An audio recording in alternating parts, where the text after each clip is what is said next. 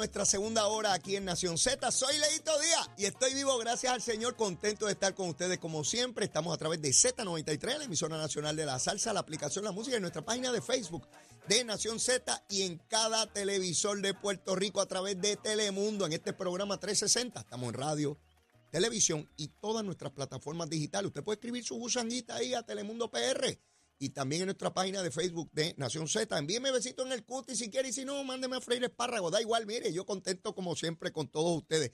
Mire, llegó la hora, llegó la hora del monito. Llegó la hora del monito. Déjame saludarlo. Ven acá, papito, ven acá, ven acá. ¿Tú estás bien? ¿De verdad que estás bien? ¿Dormiste bien anoche? Ah, no me digas tú. Eh, oye, ten cuidado, acuéstate temprano, deja la bobería esa. Ajá.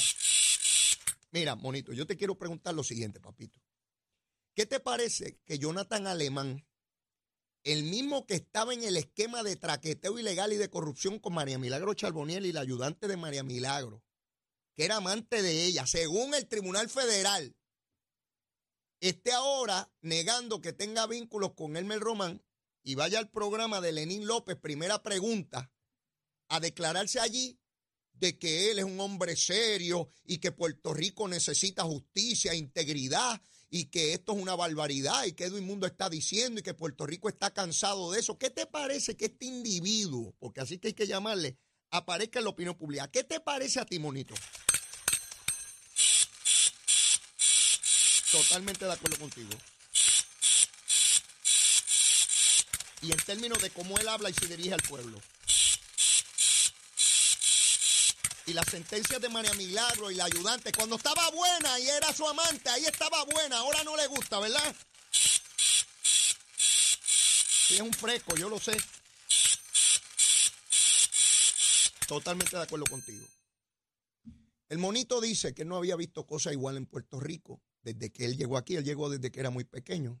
Él obviamente no nació aquí, aunque tiene amigos que sí nacieron aquí en Puerto Rico. Me dice que es una barbaridad y una desfachatez y que él no entiende que ni un mono se atreve a hacer una barbaridad como esa. Un individuo que fue parte del esquema de María Milagro Charbonnier, que junto a su amante le pagaban 8 mil dólares para él coger dinero para él y darle a María Milagro. Y ahora se para ante la opinión pública a decir que el pueblo de Puerto Rico y la democracia y que el pueblo espera otras cosas de esos funcionarios Mire, hay que tener la cara de lata, no de lechuga, de lata, de titanio, que es el metal más fuerte, hasta donde tengo entendido en la última clase que cogí. Si esto es una barbaridad que estén diciendo y que este señor se pare allí, que tiene un acuerdo con el Tribunal Federal. ¿Y usted sabe por qué fue al programa de Lenin? Porque está asustado, ahora está embarrado. Sí, vamos a quemar el cañaveral aquí viendo. Esta es mi opinión y usted no tiene que opinar como yo. Y si se pone ansioso, tómese un té de lagartijo culeco para que se tranquilice. Esto es sencillo y estoy pago. Sí, Jonathan, tú me tienes que estar viendo a esta hora. ¿Te acuerdas cuando estabas con tu amante y cogían los chavos de María Milagro y lo traqueteaban y cuando el FBI te estaba pillando los asuntos, pues ya tenían los asuntos pilladitos, entonces lo choteaste a todos para que María Milagro se pudre en la cárcel y ella es responsable de lo que hizo. Y la ayudante, que era tu amante, también vaya presa y tú no. Si tú, el macho cabrío, no va preso, van presas las mujeres. Qué bonito, ¿verdad? Y te atreves a ir a una cámara de televisión, deberías avergonzarte andar con la cabeza baja por todo Puerto Rico. Tener un acto de contrición. Sí, tú que eres de La Palma, que estás con Jennifer González caminando. Ayer lo dijiste que estás con ella, a lo cual tienes perfecto derecho. Uno apoya a quien le dé la gana. Y yo le advertí a Jennifer que te sacara del lado de ella, que aparecías en un montón de fotos. Lo vengo diciendo hace casi tres meses. Lo más fresco un tipo mezclado con la corrupción, lo más fresco apoyando candidatos. Yo no sé cómo Jennifer no te dio una pata por los asuntos y te sacó de allí. Estoy cansado de ver estos pájaros, PNP, populares, independentistas, victoriosos y dignidosos, que hacen barbaridades y se paran en la cara fresca algunos a decir que es persecución. Sí, yo los he visto de Victoria me están persiguiendo, estos pájaros todos los persiguen. Sí. Los he visto independentistas. Sí, como el que planteaban de hostigamiento en la oficina de María de Lourdes de Santiago. Sí, pero ese hostigador, alegado hostigador, como era pipiolo, no había problema. Mire, la doble vara. Vamos con la vara. Chamo, la vara cortita. Si es estadista, hay que meterlo preso, eso es un bandido, un degenerado, pero si es de otra ideología, la vara larga, eso es la democracia, bendito, eso es falso, que yo ni qué. Yo no quiero ni varas cortas ni varas largas, quiero la misma vara para todo el mundo. O toleramos la corrupción o no la toleramos. O miramos para el lado o nos hacemos los tontejos. Estoy cansado ya de esta bobería aquí. Sí, incluyendo sectores de opinión pública, porque el alcalde de Trujillo Alto Popular estuvo meses sin ir a trabajar. Y el liderato del Partido Popular, ay, no sabemos dónde está, no contesta el teléfono. Ah, de verdad, se iría con los marcianos y vendrá el cuatreno que viene a gobernar. Culpable de corrupción. PNP y populares. Y entonces este individuo se para allí a decir, a dar clase de lo que debe ser la democracia y de lo que el pueblo espera de sus funcionarios. Mire qué descarado. Y nosotros tenemos que tolerar eso. De hecho, eh, Lenín le advirtió, mire, yo le necesito una entrevista a usted sobre este. No, de eso hablamos luego. Salió huyendo como una guinea. ¿Usted sabe lo que es una guinea? Hay mucha gente que yo me topo que no sabe lo que es una guinea. Chiquitito, es una gallina chiquita. Cuando usted se le acerca, sale corriendo monte abajo y empieza, chopla, chopla, chopla. Y empiezan a gritar por... Yo digo chopla, ese es el sonido que yo percibo, ¿no? De, lo, de lo, que grita la, la guinea. Así están estos pájaros en el proceso político. Sí, y los invito a que todos los días vean a las cinco y media de la tarde, primera pregunta con, con Lenin, eh, entrevistas incisivas, directas, al punto, rápido. Y allí está Tomás Rivera Chat, que va a estar aquí dentro de un ratito, a las siete y media, eh, junto a, al ex gobernador Alejandro García Padilla, y ellos hacen el análisis que corresponda y la opinión que tengan sobre los asuntos que se plantean. Pero mire, de eso se trata este proceso, de que no nos cojan de tontejo. Estamos en año electoral y se van a plantear corruptos a decirle a usted que son gente íntegra. Sí, entonces uno no rayos, digo, con este sabemos, ¿verdad? Porque este ya está aprobado. Pero otros no sabemos. María Milagro me cogió tontejo a mí, yo fui quien la recluté. Y yo iba a pensar que la que traía la Biblia iba a pecar. Pues esa fue la que pecó. Mire, no confío en nadie, ni en la luz eléctrica, olvídese de eso. Y no confíe en mí. Puede ser que yo sea otro embustero. Usted verifica a todo el mundo. No importa si habla por radio, televisión, prensa escrita o con los marcianos o con el monito de Santurce. ¿Verdad? Porque puede ser que el monito sea otro embustero. Hay que verificar a todo el mundo lo que hace. Tenemos a Vanessa Santo Domingo en línea, la comisionada electoral del Partido Nuevo Progresista, porque yo quiero que me hable de esta investigación de los endosos estos. Porque dale para adelante y para atrás y dale la patada a la lata. Yo quiero saber qué rayo pasa aquí. Si hubo algo ilegal, que se acabe y se resuelva. Y si no hubo algo ilegal, pues que se acabe de aclarar. Porque yo no quiero que estén dañando la, reputación a nadie, no importa quién sea. Eh, eh, licenciada Vanessa Santo Domingo, buen día, ¿cómo está usted? Muy buenos días eh, a, a todos tus radioescuchas. ¿Todo bien, Leo? Un placer, un placer tenerla como siempre. Sé que la llamé a última hora, pero como siempre usted disponible y dispuesta a contestar nuestras preguntas. Comisionada, ¿Qué ocurre? ¿Dónde estamos? ¿En qué etapa procesal nos encontramos con relación a los contrallados endosos que sigue la discusión pública sobre este asunto? Los endosos que aparentemente fueron fraudulentos, aparentemente. Pues mira, eh, tenemos tres querellas juramentadas en la comisión. Una de ellas, pues todo el mundo eh, conoce, que es el de la licenciada Nelsa López Colón. Sí. esa querella se encuentra bajo un proceso de investigación en cumplimiento de unos requerimientos con el reglamento de procedimientos de querellas de la Comisión Estatal de Elecciones. Y hay otras dos querellas que se están requiriendo información sobre los endosos que autorizó cada uno de esos electores. Eh, tan pronto nosotros recibimos la querella, le solicitamos a los CIPE que nos produjera dicha información, de modo que el elector pueda tener conocimiento o refrescar su memoria de a quién eh, finalmente terminó endosando. Así que esas son las tres querellas que tenemos, no son las tantísimas querellas que dicen que existen, de un total de casi 200 mil endosos que se recibieron. Así que estamos en el proceso para, estar claro, para estar claro, licenciada, se procesaron más de 200 mil endosos. Alrededor de 200 mil endosos. De ese, de ese universo de endosos, ¿cuántos han sido cuestionados? eh, de los del el universo de los 200 mil, solamente hemos recibido eh, tres querellas. Tres querellas. Y no, y no necesariamente eh, eh, eh, una de esas querellas es para todos los endosos. Okay. así que estamos en ese proceso de evaluación y tan pronto pues tengamos el resultado, nosotros vamos inmediatamente a hacer nuestras expresiones. pero entendemos que no es pertinente, no, no es propio de nuestra parte hacer expresiones mientras una investigación está en curso. investigación que no estoy haciendo yo. Eso, eso, eso estoy claro. Sin llegar allí a los méritos, procesalmente hablando, ¿qué tiempo debe tomar esta investigación? Bueno, eh, la parte forense con la comisión, eh, nosotros, eh, yo presumo que esta semana esa parte forense debe estar completa. Y hay un proceso de entrevistas que deberá llevar un oficial examinador que estamos pendientes que a, nivel administrativo lo asignen Eh, y esto es importante porque esta es la persona que va a estar, eh, presumo, citando a los involucrados en el caso, que es el funcionario autorizado, la querellante, etcétera. La semana que viene acaba el mes de febrero y comienza obviamente el mes de marzo. ¿Usted cree que antes de que concluya o a mediados de marzo esto debe estar ya finiquitado? Deberíamos, deberíamos tener ya todo finiquitado. Ok, y, y se rinde un informe y qué ocurre con ese informe? Bueno, puede pasar una de dos cosas, que no, no haya, se determine que no hubo ningún delito. Ajá. Y pero si determinar que hubo un delito, pues entonces este, toda esa investigación se remite al Departamento de Justicia, que ya está al tanto de, de, las quejas que se han presentado ante la comisión. A eso voy, a eso voy, licenciada, porque usted me dice que si de la conclusión se desprende la comisión de delito, se refiere a las autoridades, pero mi mejor recuerdo es que ya la semana pasada la comisión había referido estos incidentes a las autoridades. O sea que pueden haber dos investigaciones en curso, distintas y separadas. Correcto, porque recuerda que nosotros hacemos una investigación administrativa. Nosotros no tenemos capacidad de hacer una investigación criminal porque la única entidad con jurisdicción aquí en Puerto Rico para llevar a cabo esos procesos es el Departamento de Justicia. ¿Alguna vez, alguna vez en Puerto Rico se ha procesado alguna persona por falsificación de endosos? ¿O esto es novel?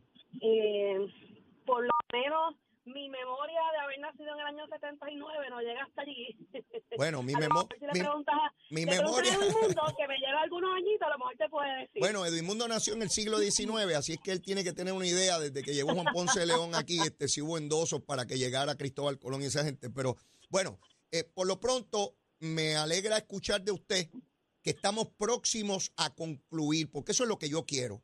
No quiero que se manche la reputación de nadie, de nadie. Pero si alguien cometió delito, esto no puede quedar impune. Así de sencillo. Ni la vara larga ni la vara corta. La misma vara para todo el mundo y usted me está asegurando que así va a ser.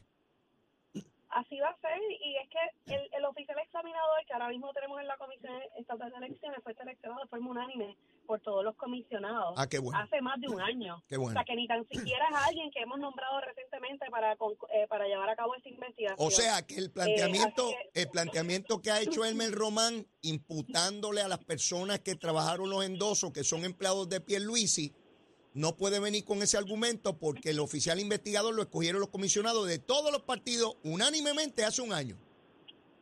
No, oye, y, y tengo que aclarar esta parte, y es algo de que yo tengo reparos en este tipo de expresión de tratar de mantener la reputación de los empleados de la comisión. Aquí todo el mundo tiene que asumir sus responsabilidades. Eh, yo como comisionada, y en el caso de los, de los aspirantes, si nombraron algún funcionario autorizado, porque, by the way, los, los aspirantes no, no colectan los endosos, son funcionarios que ellos designan. Que ellos escogen. Eh, correcto y, venir a mancillar la reputación de los empleados de la comisión diciendo como que se están prestando procesos eh, distintos o fraudulentos, pues, pues, mira, me preocupa porque eh, precisamente en una reunión que yo tuve con ambos equipos de campaña, yo les solicité una cosa. Una, que si tenían algún issue, alguna controversia, que la trajeran directamente con esta servidora antes de ir a hacer un show mediático. Eso no pasó. Segundo, lo otro que solicité fue que tuvieran mucho respeto hacia los funcionarios de la comisión. Esa es la gente que tiene memoria histórica sobre lo que ocurre allí, una memoria institucional. Yo, como comisionado, nuestros términos son de cuatro años y cuántos comisionados del PNP ha pasado por la comisión, muchísimo. Ahí ahora mismo yo tengo un director de operaciones que está a punto de retirarse en cualquier momento. Tengo el que está dirigiendo el área de validaciones, ah.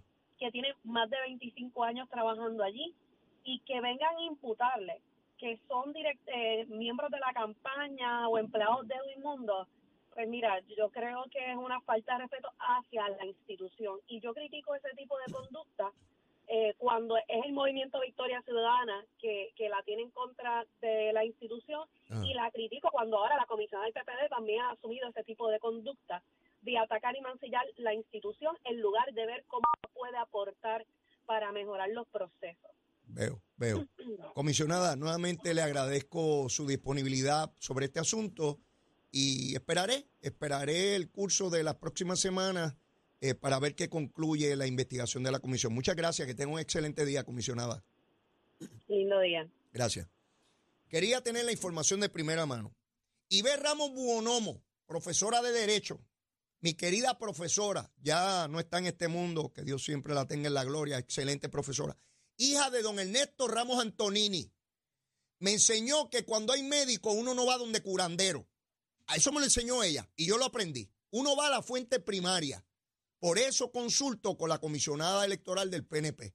Que me diga qué está pasando, porque los cuestionamientos que se están haciendo aquí son con endosos de candidatos del PNP. Si fuera el Partido Popular, llamaba a la del Partido Popular. Sí, sí, porque no voy a llamar para Ucrania si tiene que ver con España, ¿verdad? Así que en ese sentido voy a estar atento porque se han hecho muchos planteamientos contra Elmer Román y su equipo. Si no son verdad, yo quiero que quede claro. Pero si son verdad, él tiene que tener la responsabilidad sobre ese asunto. Y yo vuelvo y repito, a nivel político, ya de los endosos, a mí no hay que me venga a hablar de Elmer Román. A mí, a mí, a Leo Díaz, que soy estadista. Yo no vengo aquí a esconder lo que yo soy como hacen otros analistas, haciéndose los tontejos de que ellos son imparciales y que soy uniquera. Yo soy estadista y lo voy a hacer hasta que me vaya de este mundo. Y yo no creo en alguien que lo nombraron, Ricardo Rosselló lo sacó, yo no sé dónde rayos sacó ese pájaro, de algún saco, y lo puso en la policía.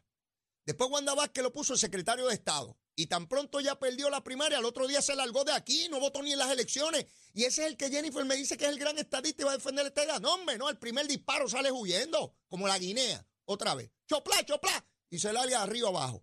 No, menos.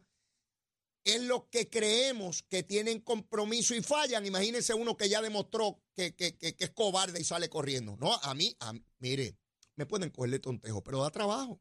De verdad, después que uno tiene cierta experiencia en la vida, no es que no me cojan, es que da trabajo. Tienen que sofisticar el método para poderme coger. Si comparo con ese expediente, ¿cómo venir a vendérmelo a mí como si fuera un caballo nuevo, es un caballo viejo? No, no, no, no, no, conmigo no. Mire, Pablo José, recaudó ayer 20 mil pesos en dos horas. Dice él, ¿verdad? Este, que recogió, hizo una cosa por las redes sociales y está haciendo planteamiento de que recoge muchos chavos. Es interesante porque volvemos a la doble vara. Veo sectores de opinión pública diciendo que es tremendo, que recauda mucho. Mire, vamos con la varita otra vez. Chavo, prepara la cosa esa ahí, mire, mi hermano. Si es Pedro Pierluisi y recoge mucho dinero, ah, esos son los grandes intereses, los pillos, los contratos, la barbaridad, la corrupción. Si es Pablo José el que recoge mucho chavos, la vara larga, mire, eso es que tiene mucho apoyo, eso es que es tremendo, el pueblo está detrás de él. Mire, lo va a ver en la opinión pública. Si es estadista y recoge mucho chavos, eso es un pillo y un bandido, un tráfala. Pero si es del Partido Popular, eso es que imagínese usted, el pueblo de Puerto Rico democráticamente y chavito a chavito levantan eso para enderezar a Puerto Rico y llevarlo por el sendero. Como decía Muñoz Marín, con la turba de hombres hambrientos hacia la gran aurora. la aurora llegó, imagínese usted, ¿dónde está la aurora? La mitad de la población tiene la tarjeta de salud. La mitad de la población la tarjeta de la familia. Mira qué tronco aurora. Estamos aurorados todos a todos vender. La jurisdicción donde la mayor parte de la población, más de la mitad, depende de ayuda del gobierno para echar para adelante, para tener salud y para tener un plato de comida en la mesa. No, si estamos, bueno, está bien chévere esto. Mire, no, la igualdad, por eso yo creo en la igualdad. Y otra vez, si usted se desespera con eso, se bebe un té lagartijo culeco, así de sencillo, y se tranquiliza si no hay problema ninguno con eso.